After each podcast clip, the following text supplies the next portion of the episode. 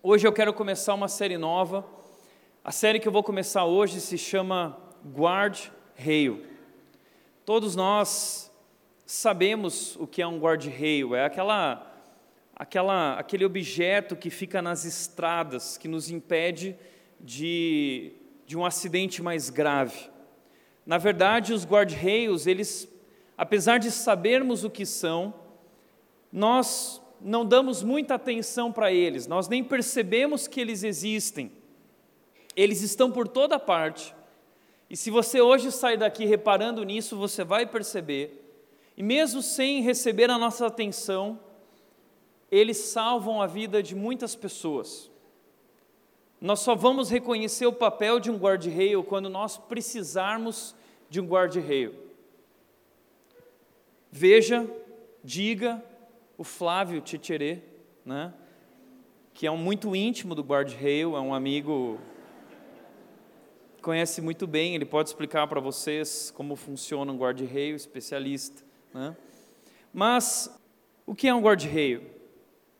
Guard-rail é um sistema projetado para impedir que os veículos desviem para as áreas perigosas ou fora dos limites. Então eles estão ali para nos proteger. Eles estão ali para nos impedir que nós possamos sair daquela zona segura e ir parar numa zona que não é segura e isso possa nos prejudicar ou custar a nossa vida, a nossa integridade física, ou seja o que for. E os guarda-reios, eles são instalados em pontes, uh, para que quando você está passando por uma ponte, você não corra o risco de cair lá de cima. Os guarda-reios, eles são colocados no meio das estradas, se você estiver na Bandeirantes, se você estiver na Santos Dumont, você vai olhar, existem guarda-reios ao redor da, dessas estradas.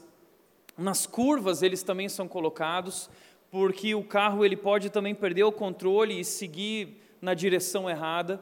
Então o guarda-reio está ali colocado como esse sistema que nos impede de desviar para essas áreas perigosas ou fora dos limites. E uma coisa interessante sobre o guarda-reio é que eles são projetados para minimizar os danos. Um guarda-reio, ele vai produzir dano, porque se você desviar eh, dos limites, em vez de você ter um dano muito maior e isso custar a sua vida, o, o guarda-reio ele é projetado para minimizar esse dano. Então ele vai segurar o seu carro, ele vai segurar o, o seu veículo para que ele não ultrapasse e isso não custe a sua vida. Mas existe um dano, existe um conflito, mas o conflito no guarda-reio é menor do que se você seguisse adiante. Então o guarda-reio se coloca aqui como uma barreira para você, é um limite, ele vai custar algo, mas ele vai impedir um desastre. Por isso, o guarda-reio ele está sempre colocado dentro da zona de segurança. Se você perceber isso, o guarda-reio ele não é colocado fora da zona de segurança, ele é colocado dentro da zona segura, antes do limite, para impedir que você ultrapasse essa zona e entre nessa zona perigosa. Eu não sei se você soube das notícias, na semana passada nós tivemos um desastre ali em Viracopos. O que foi que aconteceu? Duas mulheres de 31 e 32 anos, uma delas era mãe, uma delas ia viajar e elas chegaram ali no Viracopos, na área de desembarque para de embarque para o voo, que é no segundo andar, e elas pararam, estacionaram o carro ali, só que o chinelo de uma delas prendeu no acelerador e o carro que estava parado no estacionamento de frente para a mureta de vidro, não tinha um guarda-rail ali no Viracopos. Se você for lá, você vai perceber isso, que na parte de cima o que eles têm é apenas uma muretinha de vidro. E ela parou o carro ali de frente, o chinelo prendeu, e isso fez com que o carro fosse além do limite, e o carro caiu lá embaixo. E esse foi, essa é a foto do carro, de como ele ficou, e infelizmente, um desastre aconteceu. Aquelas duas mulheres morreram. Que triste, que triste. Por isso, o guarda-reio para nós, apesar de não percebermos e darmos atenção para ele, ele está ali para proteger a nossa vida, criando uma barreira de segurança. O guarda-reio ele é responsável pela direção e proteção. enquanto estamos andando e viajando em alguma direção. Mas o que eu quero dizer hoje, iniciar essa série dizendo, o tema da nossa série remete a isso. O que eu quero dizer é que as estradas não são o único lugar que nós precisamos de barreiras de segurança. Nós precisamos também de barreiras de segurança na nossa vida, para evitarmos desastres. Você já pensou nisso? Você já pensou que talvez o seu maior arrependimento na vida teria sido evitado se houvesse ali, ou se você tivesse estabelecido barreiras de segurança? Se você tivesse compreendido os limites, se você soubesse respeitar essa zona de segurança e não ultrapassasse essa zona, você podia ter evitado esse desastre. Por isso que eu quero dizer é que nós precisamos de guarda-reios na nossa vida, nos protegendo em nossos relacionamentos, para evitar um desastre nas nossas amizades, para evitar um desastre nas nossas finanças, na nossa vida financeira, para evitar um desastre no nosso casamento, para evitar um desastre na nossa família, na nossa vida profissional. Nós precisamos de guarda-reio que nos tragam direção e proteção. O problema é que nós vivemos numa cultura que não encoraja não incentiva o uso de barreiras de segurança. É uma cultura que, que prega o curta vida, é, viva sem limites. É uma cultura que diz não existe certo ou errado, existe o que é bom para você. Então não existe certo ou errado, não existem limites, não existem barreiras de segurança, não existem guarda-reios. Siga em frente, faça aquilo que você acha que é melhor para você, o que te faz feliz, busque a sua felicidade a qualquer preço, a qualquer custo. E muitas vezes nessa busca, o que acaba acontecendo é um desastre. E só depois que nós já ultrapassamos a zona segura é que nós percebemos que nós fomos muito além do que nós deveríamos ter ido. Mas mesmo sendo uma cultura que não encoraja o uso de guarda-reios, existem algumas coisas na nossa cultura que são um consenso. Nós concordamos nisso. Por exemplo, beba com moderação. A cultura, ela, ela fala isso. Beba com moderação, se beber, não dirige. Ela até estabelece limites, mas não são limites claros. A nossa cultura não estabelece é, essas regras, não estabelece essas barreiras de segurança, os guarda-reios. É, é como se eles pintassem no chão a zona e diga: olha, viva aqui dentro, mas você se sente livre para viver da forma como você quiser, então beba com moderação. Só que a bebida é algo complicado. Eu nasci numa família que não tinha o costume de beber. Então eu não tenho também o costume de beber, não tenho nada contra a bebida, a não ser que eu vi aquilo que a bebida é capaz de fazer na vida das pessoas. Eu vi isso como pastor, pastoreando seja aqui ou seja em vinhedo, eu vi famílias serem destruídas por causa da bebida. Eu vi celebrando casamentos no momento da festa, eu vi a emergência chegando, o SAMU chegando para recolher uma pessoa que tinha caído e se acidentado porque tinha bebido demais. Nós vivemos ouvindo as notícias da morte de pessoas, de desastres que acontecem porque uma pessoa bebeu e dirigiu irresponsavelmente. Então a cultura diz: beba com moderação, mas a cultura não impõe limites claros. E nós vamos beber, e desastres acontecem. A cultura diz: diga não às drogas. Mas a cultura não estabelece limites claros de até onde vai essa zona segura, porque muitas vezes o envolvimento com as drogas tem a ver com uma família disfuncional. E aí então aquele adolescente vai buscar nas drogas um refúgio, uma segurança, um conforto emocional, porque não consegue lidar com esses problemas vividos na família. A nossa cultura diz não às drogas, mas Muitos desses jovens que se envolvem com as drogas e pessoas, tudo isso começou por causa de amizades erradas. Então, onde estão os limites para que nós saibamos qual é a zona segura? A nossa cultura também diz: faça sexo apenas quando estiver pronto. E aí você vai falar isso para alguém: não, o sexo é apenas para quando você estiver pronto. E aí qualquer menino vai virar para você e vai dizer: mas eu nasci pronto. Hã? Eu estou pronto. Vamos lá. O que é estar pronto? O que são os limites claros relacionados à vida sexual?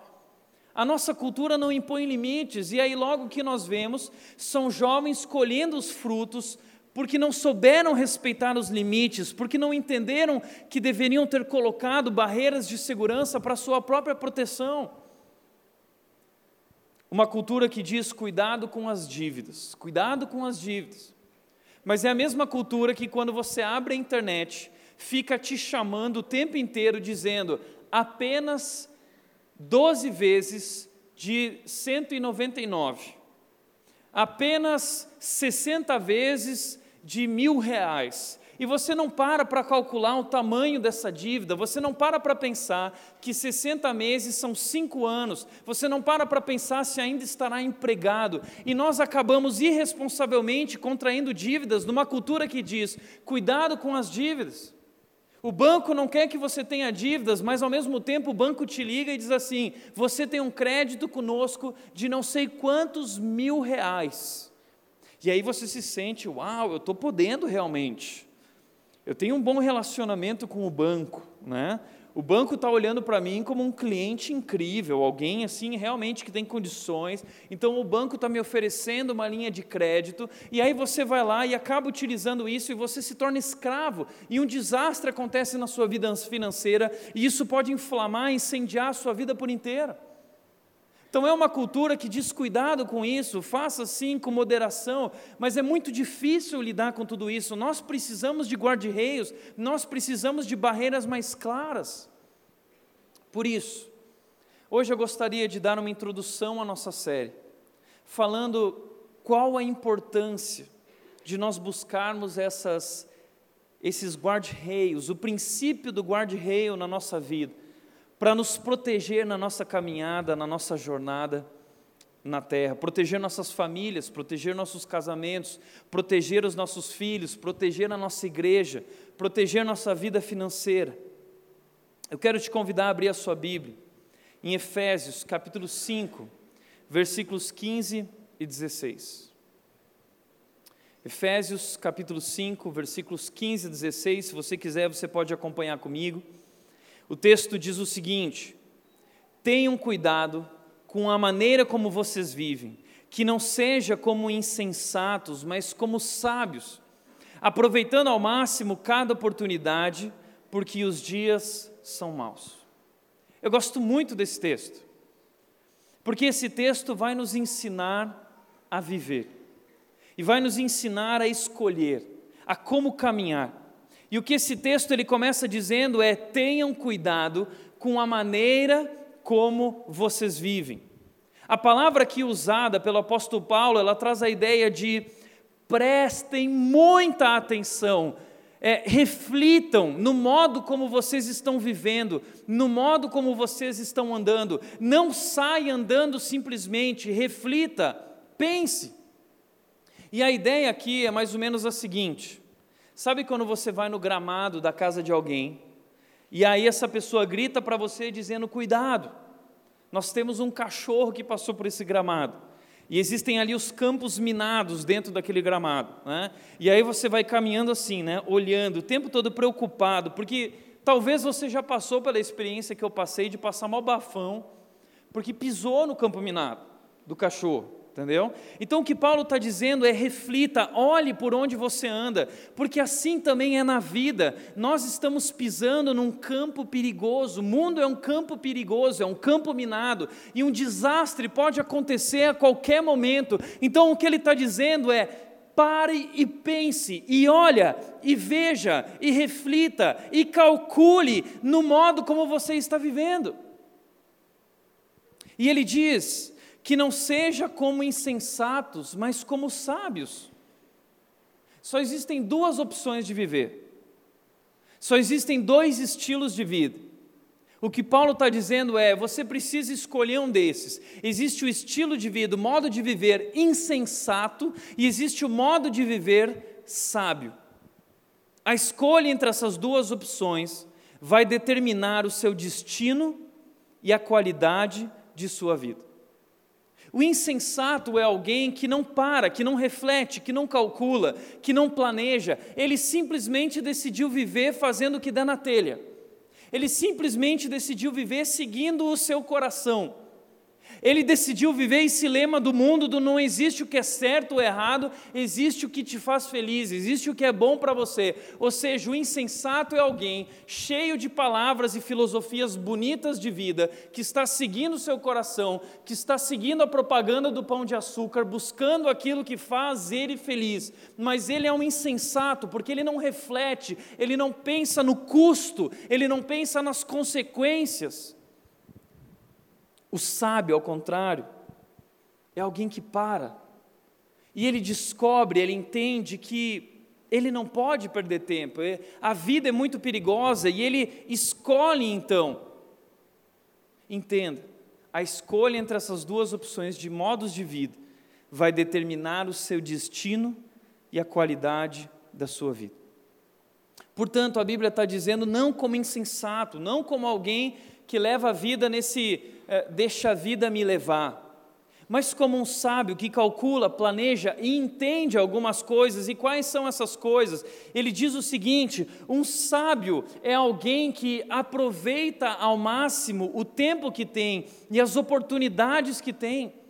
A ideia aqui é que o sábio é alguém que é intencional em tudo que faz. O que Paulo está dizendo é ser sábio, é viver intencionalmente, ser intencional no uso do tempo, ser intencional diante de cada oportunidade, é não desperdiçar a sua vida, porque ela é muito preciosa. E isso não é uma desculpa para você viver fazendo o que você quiser, é um alerta para que você busque viver de acordo com a vontade de Deus. Hoje, conversando com o Thomas, ele estava me compartilhando sobre jovens na Califórnia que vivem essa filosofia do YOLO, You Only Live Once, que significa uh, você só vive uma vez. Então, esses jovens vivem essa filosofia do você só vive uma vez, então curta a vida. Experimente o melhor da vida, se jogue, curta, viva intensamente, e é verdade que nós só vivemos uma vez, mas é por isso mesmo que nós precisamos ser responsáveis no uso dessa vida, porque essa vida ela traz muitas curvas. Essa vida traz muitas estradas sinuosas. Essa vida apresenta muitos buracos e pedras no nosso caminho e nós precisamos ser atentos, porque se nós entrarmos no deixa a vida me levar, nesse modo Zeca Pagodinho de viver, nós vamos acabar desperdiçando a nossa vida.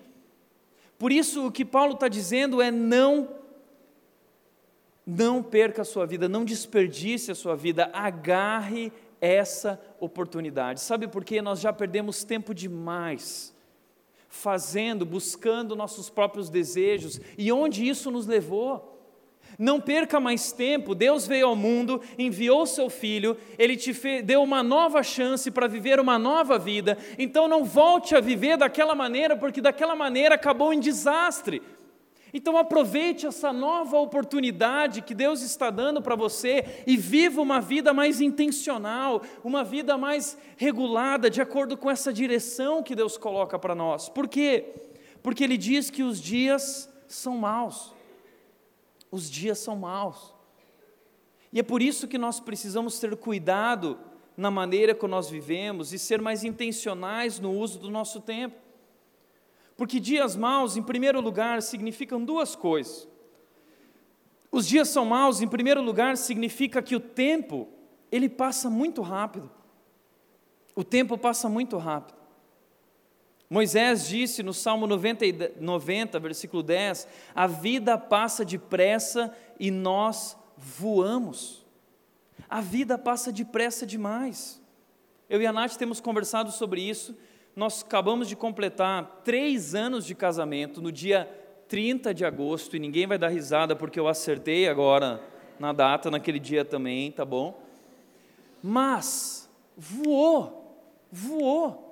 E você começa a perceber isso, O tempo vai voando e nós vamos perdendo o tempo, então tome cuidado. Deixa eu te mostrar umas imagens para te mostrar como o tempo voa e o que o tempo faz em nós, como o tempo age em nossas vidas. Deixa eu mostrar aqui uma foto. Sabe quem é essa mulher bonita aqui? Essa mulher bonita aqui já faleceu. Dercy Gonçalves. O tempo passa rápido. E essa moça bonita aqui, você sabe quem é essa? Rita Lee. E esse homem aqui que marcou as nossas vidas, já morreu também. O tempo passa rápido. E esse cara aqui, Fortão, hã? Aí, ó, você que faz crossfit. Nossa igreja está cheia de cara de educação física, uns cara fortão tal. Aí, ó, ó o que, que você vai virar aí, ó.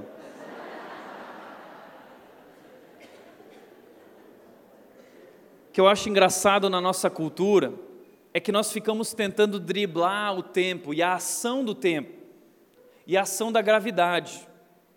Porque o que a gravidade faz é isso, e mulherada, por mais que você lute contra a gravidade, ela vai vencer você, tá bom? E aí você vai se tornar aquilo que ontem eu estava assistindo Altas Horas com a Nath, e a Nath olhou para uma mulher que estava lá nas Altas Horas, não sei o nome dessa cantora, mas a Nath falou: Amor, essa mulher está usando uma máscara. Ficou assustada. Não, é uma mulher que envelheceu e está tentando lutar contra o tempo e a gravidade, mas não adianta. E aí fica mais feio ainda. Então é isso que significa os dias são maus. O tempo passa rápido, o tempo se vai e ele não volta mais. Mas a segunda coisa que significa que o tempo passa rápido, ou que os dias são maus, é que o mundo é perigoso. E os dias são maus se refere muito a essa verdade. O mundo em que nós vivemos é um mundo extremamente perigoso. E nós estamos vivendo em um mundo que é controlado pelas forças do mal. O maligno, o diabo, ele existe, ele é real.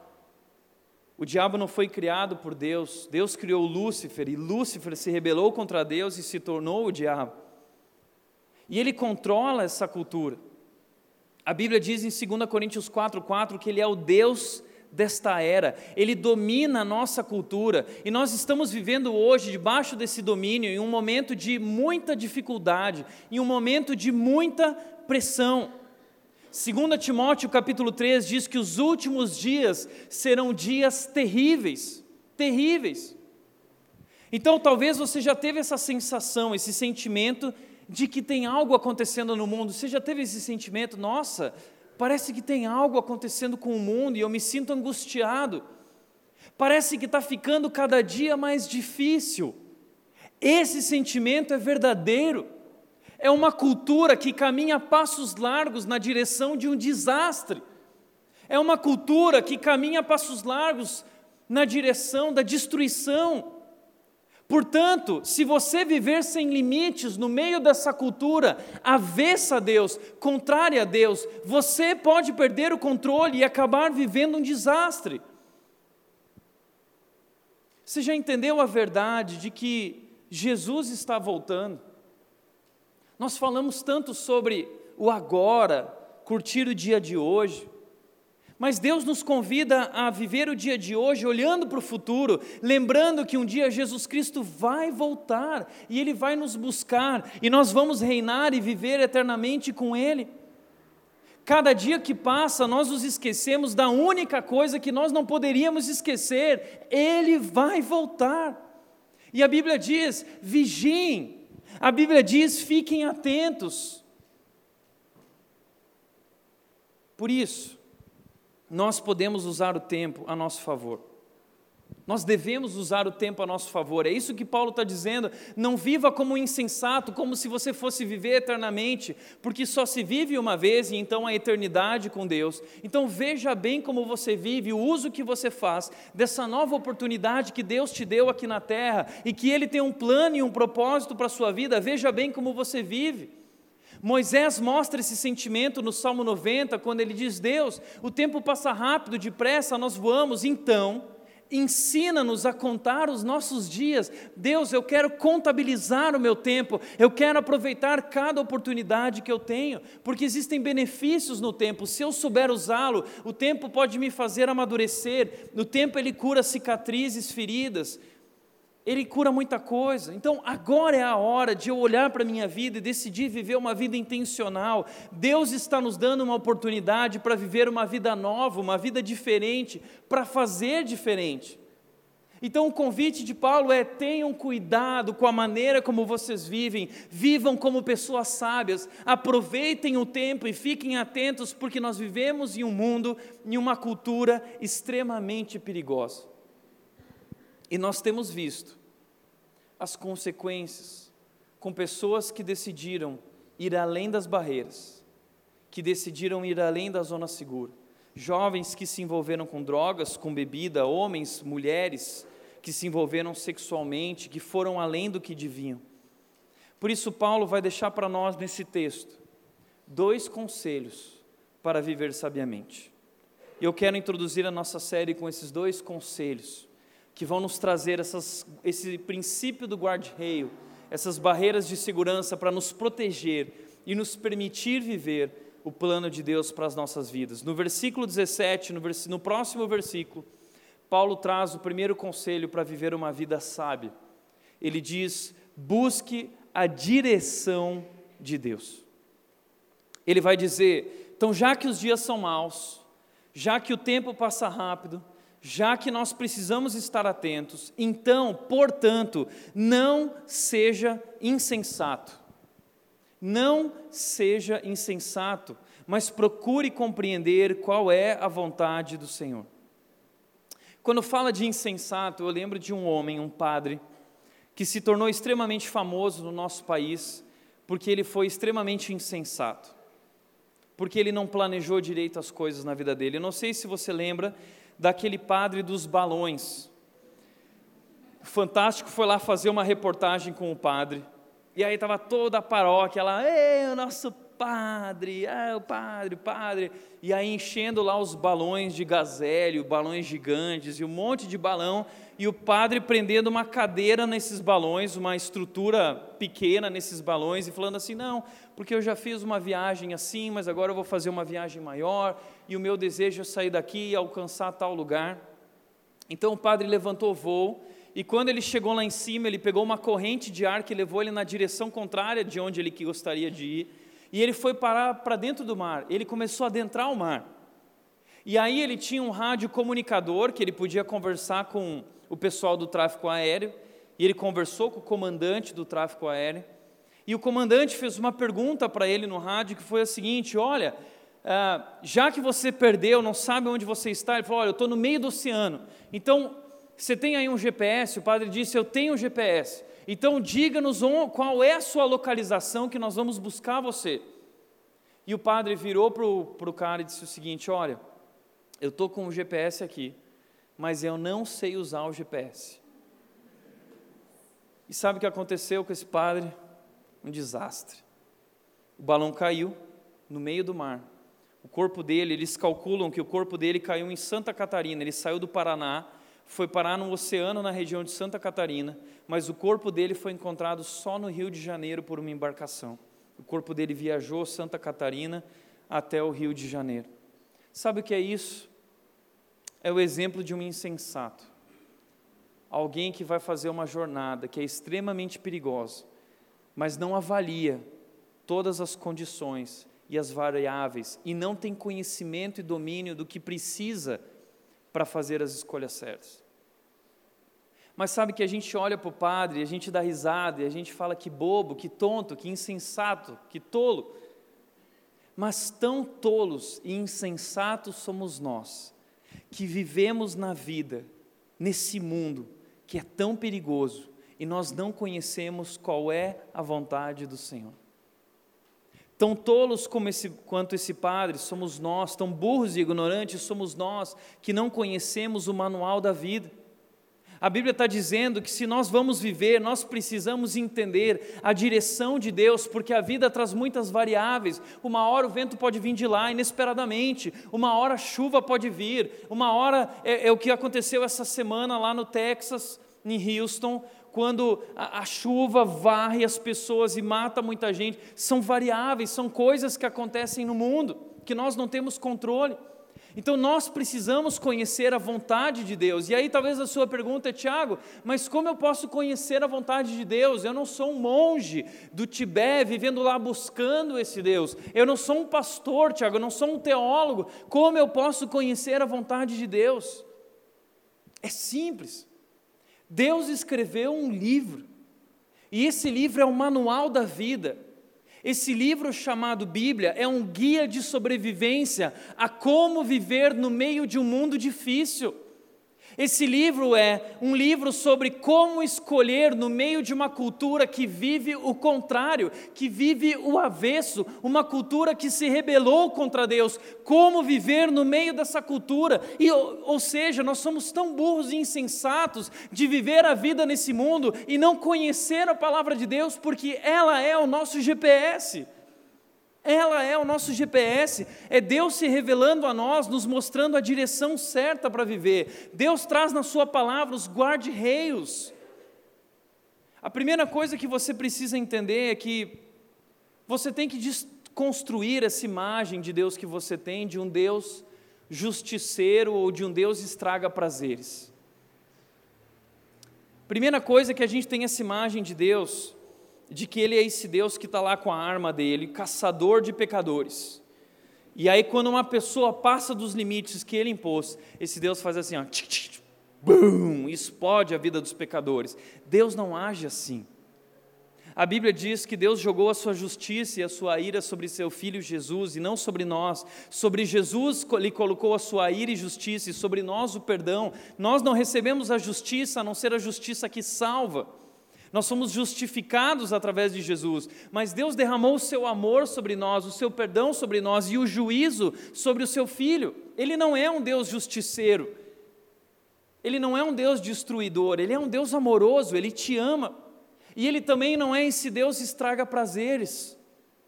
Que a gente acha que Deus é esse Deus, como naquele filme O Advogado do Diabo quando o diabo chega lá para o Keanu Reeves e fala o seguinte: É, mas que Deus é esse aí que cria todas as coisas? E aí ele diz assim: Não chega perto, não toca, não prova. Que Deus estraga prazeres é esse? Essa é a imagem que muitas vezes nós temos de Deus. Como aquele filho, aquela criança que chamou os seus amigos para irem na sua casa. E aí, a galera estava na escola, sabia que essa criança morava numa casa, o amigo morava numa casa gigante, maravilhosa. E todo mundo um dia queria ir na casa do amigo. E um dia chega esse tão esperado momento, o amigo convida eles: Não, vão lá na minha casa. E aí eles vão lá na casa, tudo animado, tal, porque eles sabem que lá tem uma piscina maravilhosa. E aí eles chegam na casa do amigo, tá aquele calor, ah, que legal, tal, oh, vamos pular nessa piscina maravilhosa aí então. E aí esse menino vira para os amigos e fala assim: Não, sabe o que, que é? É que se a gente pular na piscina, o nosso corpo pode gerar uma reação química na água, isso vai destruir o pH da água, e aí vai dar muito trabalho depois para você consertar de novo. E, e se a gente entrar ali, a água pode sair, a gente vai ter que encher mais a água. E os ladrilhos, o, o, o, ali o forro da piscina, ele pode acabar se desgastando se a gente ficar usando muito a piscina. Então é melhor a gente não entrar na água. E aí a galera olha para aquela piscina e fala assim: tá bom então. E aí esse, esse menino, os meninos viram para ele e falam assim: bom e esse campo aqui, a casa tinha um campo maravilhoso, gigante. Eles falaram, então vamos jogar bola. E eles pegaram a bola e saíram correndo. E o menino, não, não, não, para, para, para, para. que foi? Sabe o que, que é? É que meu pai cortou a grama recentemente. E choveu muito nos últimos dias. E se a gente for jogar a bola aqui, isso vai acabar prejudicando a, a grama e, e vai estragar a grama e vai virar tudo barro e, e alguém ainda pode se machucar aqui porque vai escorregar, então é melhor a gente evitar qualquer tipo de problema desse. E aí os meninos olham então para ele e falam assim: tá bom. E, e parece que você tem um cinema aí na sua casa. Não, vou mostrar para vocês, vamos lá no cinema. E eles chegaram lá no cinema, tinha um, uma sala de cinema na casa do menino, aquela sala com umas telas gigantes, com poltronas. E aí eles olham para aquelas poltronas e falam assim: Uau, vamos assistir um filme comendo pipoca então. E aí, quando eles vão lá preparar tudo isso, ele fala: Não, não, não, peraí, galera. Sabe o que, que é? É que as poltronas são tão novas e se a gente for assistir um filme aqui, a gente pode desgastar o tecido da poltrona e, e a pipoca, ela tem uma oleosidade, a pipoca com manteiga, e, e isso vai acabar sujando a poltrona, vai dar tanto trabalho depois para a gente limpar isso. E assim eles vão andando pela casa e eles não podem fazer nada e eles se sentem sufocados por isso. Eles falam: puxa, mas por que então existe tudo isso se a gente não pode desfrutar e curtir nada disso? Às vezes a gente não se sente assim com relação a Deus. Parece que Deus nos colocou nesse mundo, mas Deus o tempo todo fica dizendo: não, não, não, não peraí, peraí. Sabe o que, é? Não, ah, isso não, não prova. E você fica pensando na sua cabeça: mas espera isso é tão maravilhoso, isso é tão gostoso, por que não? Não, não, e, e, aí eu quero fazer outra coisa. E às vezes a impressão que a gente tem não é a seguinte: a gente sempre fala essa frase, né? Parece que tudo que é bom é pecado. Parece que tudo que é realmente maravilhoso ou é pecado ou engorda. E aí a gente fica pensando assim, por que a vida é assim?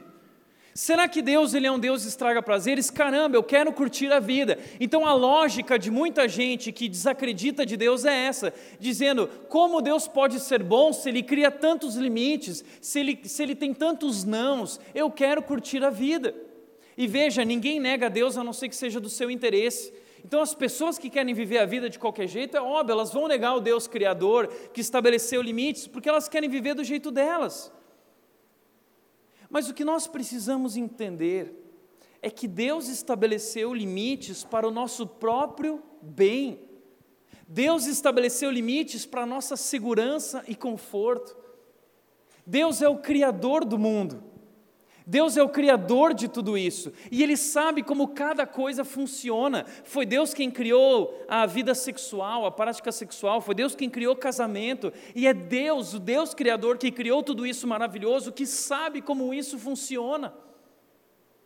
E você quer questionar dizendo, não, mas eu acho que. Quem é você para achar qualquer coisa diante do Deus Criador? Eu acho tão legal, eu estava no pequeno grupo essa semana, e eu estava conversando com eles sobre a criação. E o primeiro versículo da criação é: No princípio Deus criou os céus e a terra, e depois Deus vai criando todas as coisas com ordem e com perfeição. E eu acho tão legal que muita gente, o primeiro versículo que decora da Bíblia é esse, porque ele é fácil. No princípio Deus criou os céus e a terra.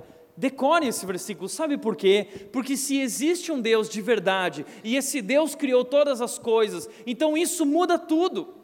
Isso muda a nossa concepção da história, isso ressignifica a nossa visão de mundo, isso ressignifica a nossa jornada, a nossa caminhada, isso precisa ressignificar nossas decisões, escolhas. Existe um Deus, Ele criou tudo isso com um propósito, com ordem, com organização, com perfeição, e eu preciso levar em conta esse Deus e como Ele criou, por que Ele criou, para que Ele criou. E eu preciso respeitar as zonas de segurança, porque foi o que Deus fez com Adão e Eva.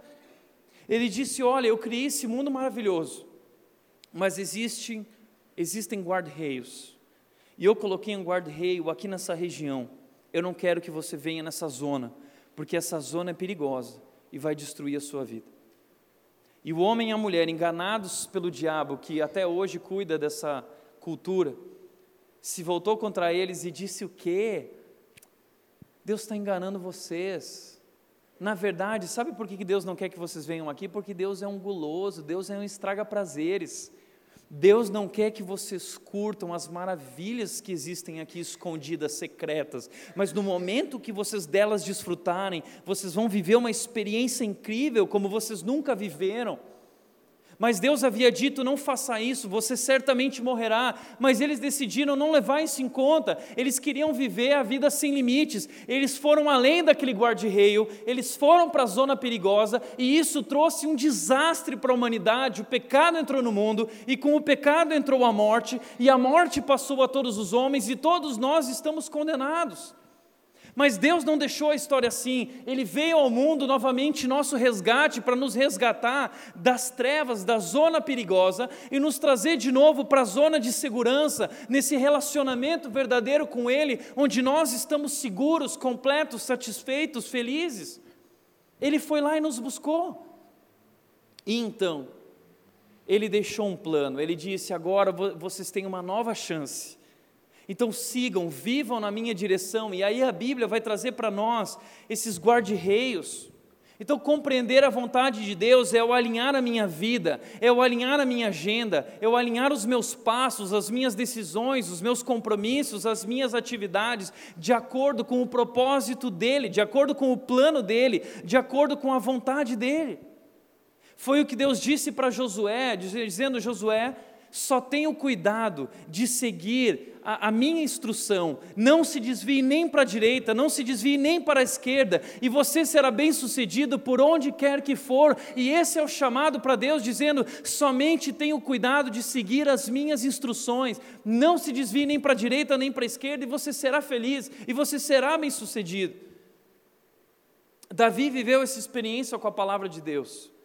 Davi disse no Salmo 119: A tua palavra é lâmpada para os meus pés, é a luz que ilumina o meu caminho, que me ajuda a seguir na direção segura, na direção certeira. Mas se você decidir viver por si mesmo, se você decidir viver como insensato, uma coisa que eu quero que você guarde é a seguinte: Deus não tem compromisso com a sua loucura. Deus não tem compromisso com a sua loucura. Essa é uma frase do pastor Marcelo Gualberto que marcou a minha vida quando eu era um adolescente. Deus não tem compromisso com a sua loucura. Ele é o Criador. Ele nos deu uma nova chance como Salvador, nos resgatando das trevas, dos nossos erros. E Ele quer evitar um desastre, Ele deixou a Sua palavra. Mas se ainda assim você decidir viver como insensato, Deus não tem compromisso com a sua loucura. Portanto, se você decidir viver fora da zona de segurança, não obedecendo às instruções desse livro, não venha com esse papo de não, se Deus quiser. Por exemplo, eu vejo tanta gente indo para os Estados Unidos sem o visto. E isso é legal, você viver lá como residente durante X tempo sem o visto. E aí as pessoas falam assim: não, mas eu estou indo, mas se Deus quiser, Deus vai cuidar de tudo. Deus está tentando cuidar. Deus está tentando te preservar dentro dos limites, apontando o que é certo, o que não é certo. Aí eu ouço pessoas que foram e acabam ficando mais tempo lá de forma ilegal e consegue um emprego e está trabalhando levantando uma grana e a pessoa vira e fala assim: ai, graças a Deus. Eu lembro de um amigo que entrou na Inglaterra e ele virou para mim e disse: Meu, eu cheguei na frente do cara, menti para ele e eu consegui entrar, graças a Deus deu tudo certo. E eu disse para ele: Meu amigo, não envolva Deus nisso, Deus não tem nada a ver com a sua loucura, Deus não faz parte disso. Pessoas que fazem coisas erradas e aí vêm as consequências, e aí começam a clamar dizendo: em nome de Jesus, em nome de. Meu amigo, em nome de Jesus era a sua escolha lá atrás que você tinha que ter feito, agora Jesus não está mais nessa. Só diga em nome de Jesus se você vive em nome de Jesus. Só diga em nome de Jesus. Em nome de Jesus significa eu decidi viver a vida não para mim, não do meu jeito, eu decidi não viver o meu coração, eu decidi não viver dos meus achismos. Isso é viver em nome de Jesus. Em nome de Jesus não é um jargão. O sangue de Jesus tem poder, não é um jargão que vai te livrar das consequências dos teus erros. O que te livra das consequências dos teus erros é a obediência a Deus. E o sacrifício de Cristo te libertou da escravidão do pecado, para que hoje você possa decidir diferente, para que hoje você possa decidir obedecer a Deus e não obedecer ao pecado, não viver a velha vida, mas viver uma nova vida. Agora, se você decidir viver fora dos limites, Deus não tem compromisso com a sua loucura loucura. Não diga graças a Deus, não diga em nome de Jesus, não diga o sangue de Jesus tem poder, porque Jesus não tem nada a ver com isso. Ele deixou a sua palavra. Mas sabe qual é o problema? Nós não conhecemos a sua palavra. Nós não sabemos usar o GPS. Romanos 12, 2, Paulo diz: Não se amoldem ao padrão deste mundo, mas nós acabamos nos amoldando. Uma cultura que vive passos largos na direção da destruição e do desastre, uma cultura rebelde, uma cultura em rebelião, uma cultura que vive os valores exatamente contrários à palavra de Deus e ao, e ao propósito de Deus e à vontade de Deus, e nós nos amoldamos. E aí muitas vezes você fica lá, ah, mas por que, que eu estou vivendo isso? Ah, mas por que a minha vida está assim? Ai Deus, e aí chega lá para o pastor e fala assim: Pastor, você ora por mim? Posso falar? Isso é uma coisa chata pra caramba. O pastor vai lá e aconselha: Olha, não faça isso. Aí vai lá, faz. E dá tudo errado, vira um desastre. Aí depois vira lá, pastor, você pode orar por mim, você pode me ajudar. Te ajudar no que, meu amigo? Eu já tentei te ajudar, agora eu não posso mais fazer nada para você. Essa é a verdade. A Bíblia está clamando, Paulo está dizendo: tenham cuidado com a maneira como vocês vivem, tenham cuidado, gente, tenham cuidado. Esse mundo lá fora é extremamente perigoso, é extremamente pernicioso, é extremamente enganador. Parece bonito, é como o pecado daquela árvore era, o fruto era, parecia agradável, era atraente aos olhos, ele propunha um entendimento, uma experiência incrível, mas ele era amargo era amargo e trazia consequências duras, consequências de morte. Assim é esse mundo. O mundo diz que tudo é lindo, que tudo é incrível e ele te atrai, mas quando você chega lá, o mundo é amargo e as consequências são desastrosas.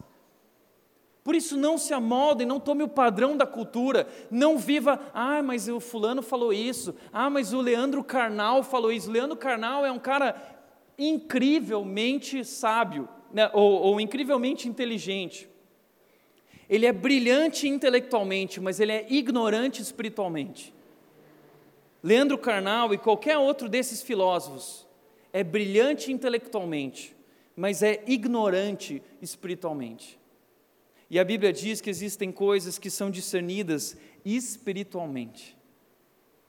E o Espírito de Deus em nós nos ajuda a compreender e discernir uma verdade diferente da verdade desse mundo. Que para o mundo parece que é loucura, mas nós sabemos que é o poder de Deus para a nossa salvação.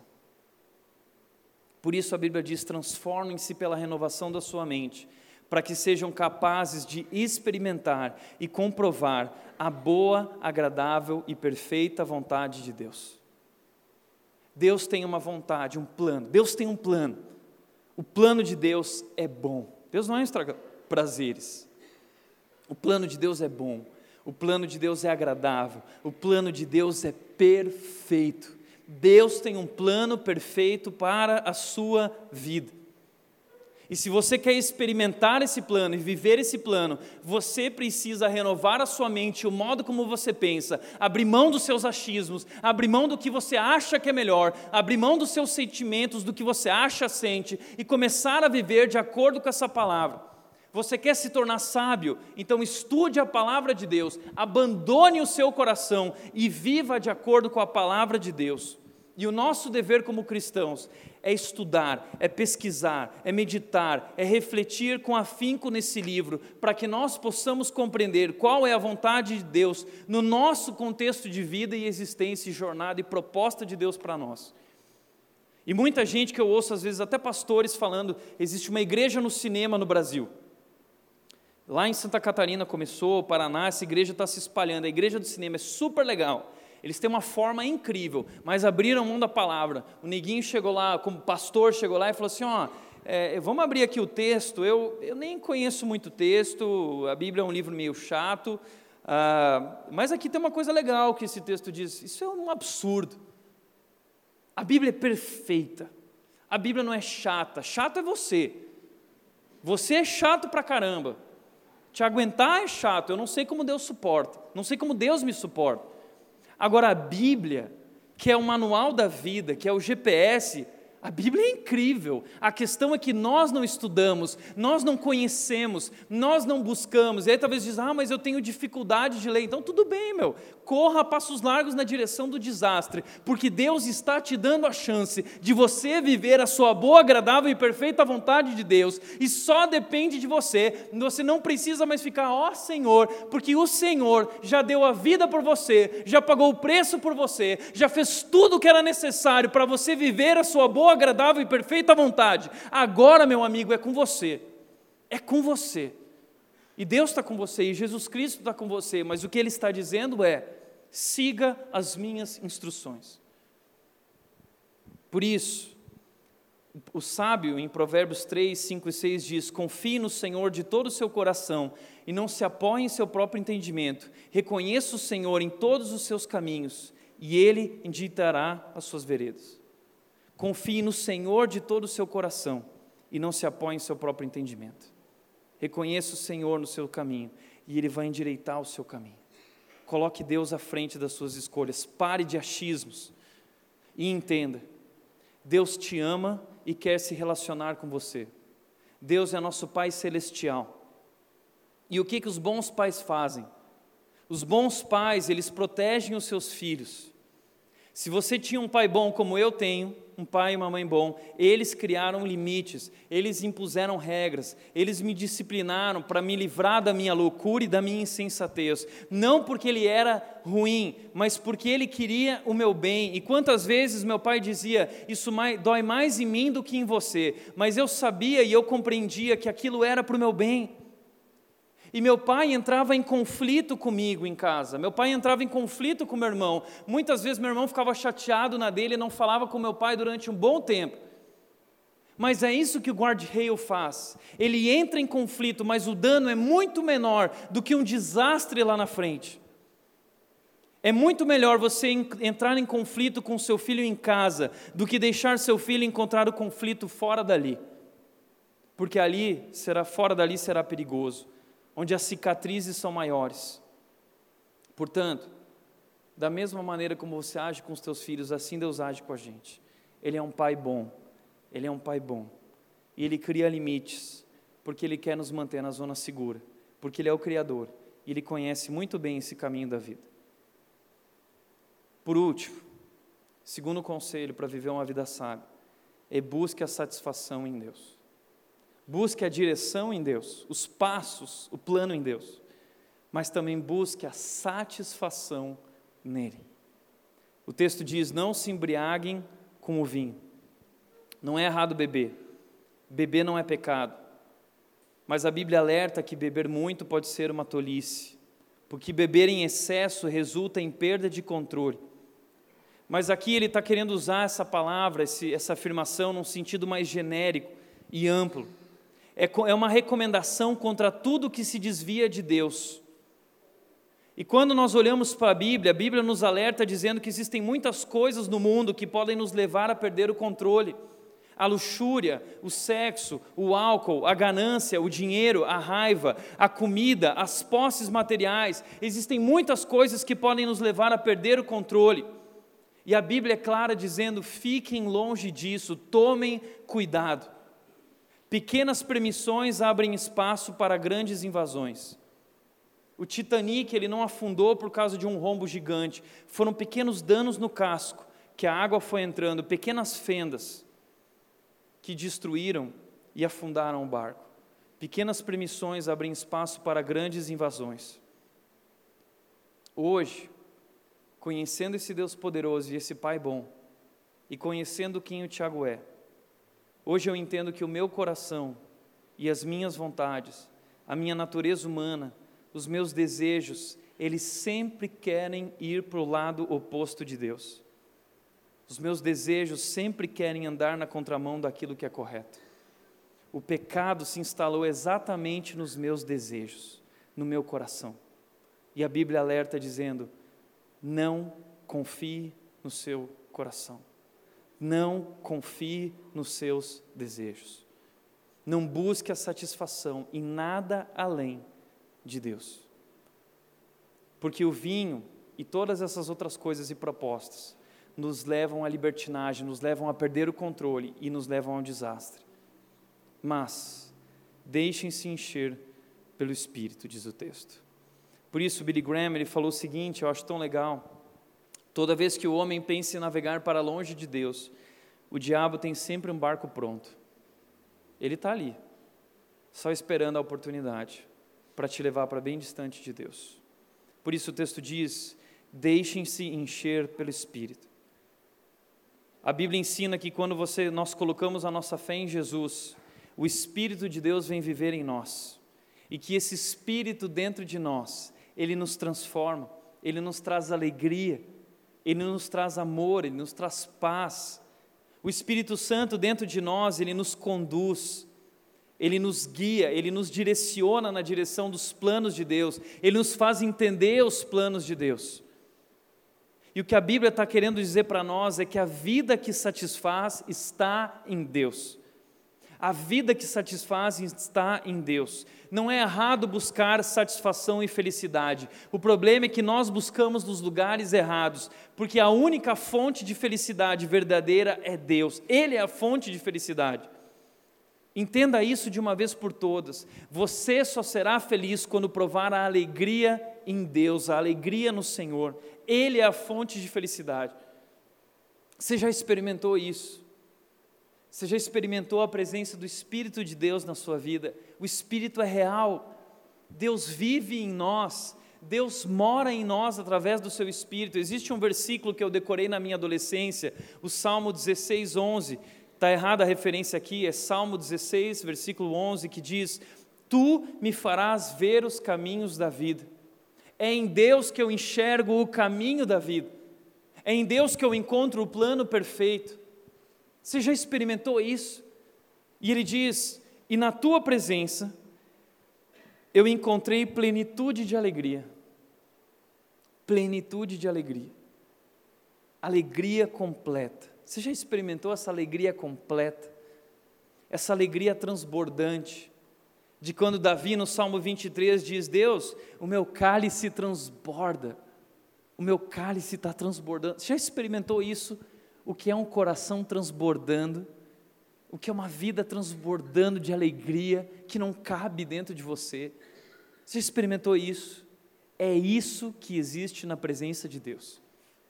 Ele é a fonte de felicidade, Ele é o segredo. E se você tem buscado felicidade em qualquer outra coisa, você está perdendo tempo e está correndo na direção errada. E logo mais, você pode bater a cara no muro, ou bater a cara e destruir a sua vida. Porque diante de Deus também, você encontra delícias perpetuamente. Delícias perpetuamente. Eu lembro que eu, adolescente, eu tomei a decisão de entregar minha vida para esse Deus e de nunca mais dar um passo na minha vida, se não fosse Ele aprovando. E eu lembro que eu chegava para minha mãe e eu dizia: Mãe, você já experimentou plenitude de alegria? E foi lá, com 14 anos, que eu descobri o que era uma alegria completa. E aí Davi disse também no Salmo 23: Está sendo tão bom viver com esse Deus, que eu quero voltar para a casa dele todos os dias da minha vida. Eu quero estar com esse Deus todos os dias da minha vida. A alegria, a satisfação, o que te faz feliz está em Deus e é desfrutado através do seu Espírito que vive em você Deixe-se encher pelo Espírito, só Ele pode te fazer realmente feliz. Busque a direção em Deus e busque a satisfação em Deus. Portanto, para refletir, praticar e encerrar hoje, você está andando por caminhos perigosos? Você tem respeitado os limites e as barreiras de segurança? No seu trabalho, nas suas amizades, no seu casamento, na sua vida sexual, nos seus pensamentos. Existe algum envolvimento? Você é casado, você teve um envolvimento emocional? Cuidado, cuidado. Nessa série eu quero falar sobre isso. Na semana que vem nós vamos falar sobre limites sexuais. Na outra semana nós vamos falar sobre limites financeiros na vida financeira. 90% dos problemas das pessoas estão ligados ou à vida financeira ou à vida sexual. E eu quero mostrar para vocês nessa série quais são os limites, quais são os guarda-reios que Deus estabeleceu para nos proteger e nos conduzir na direção segura, para que nós estejamos sejamos satisfeitos e felizes nesse caminho que ele propôs para nós. Estabeleça limites. Ninguém jamais se arrependeu de estabelecer guarda-reios, mas muitos já se arrependeram de não tê-lo feito. Segundo lugar, você tem vivido segundo a vontade de Deus ou segundo a sua própria vontade? O que define o seu passo é o que você sente, o que você pensa, ou é a vontade de Deus, custe o que custar? Se você viver de acordo com o seu coração, lembre-se: Deus não tem compromisso com a sua loucura. Deus não tem nada a ver com isso um desastre será inevitável. Terceiro e último lugar, onde está a sua alegria e satisfação de viver? Você já experimentou a alegria plena em Deus? Deus está te convidando para experimentar a alegria que está nele. Sacie a sua sede, obedeça a sua sede. A sua alma tem sede de Deus. Feche teus olhos.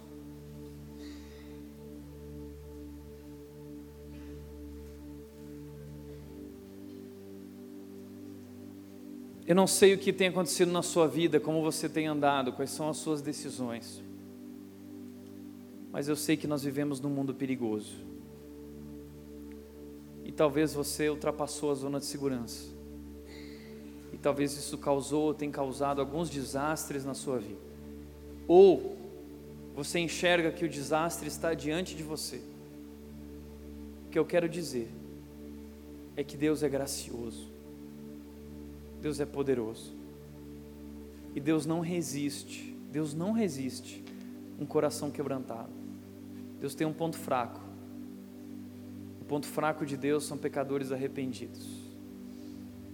Deus se inclina, Deus ama, Deus restaura.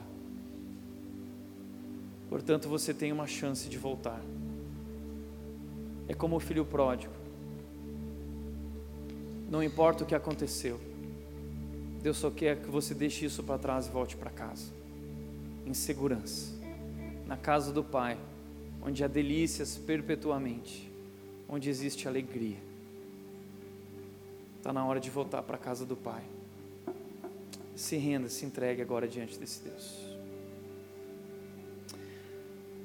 Pai, eu quero orar por cada um aqui nessa noite. Que o Senhor possa nos conduzir, Deus, na direção certa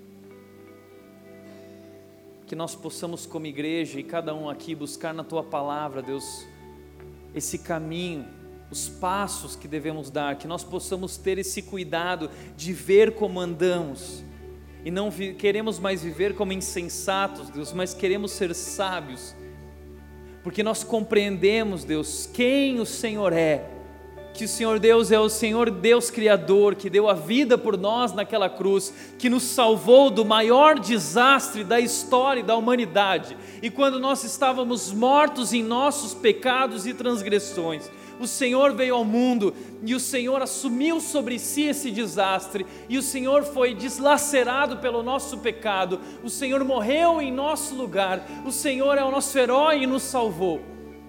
E o Senhor hoje ressuscitou e nós ressuscitamos contigo, nós que cremos em Ti para viver uma nova vida, mas Deus, queremos fazer valer isso hoje, nós queremos te obedecer, nós queremos caminhar por esse caminho, esse novo caminho de vida, uma nova proposta, um novo propósito, um novo significado, uma nova alegria, uma nova direção sobre a Tua vontade, Deus, que é boa, agradável e perfeita sobre a tua vontade, nós queremos caminhar, viver e andar.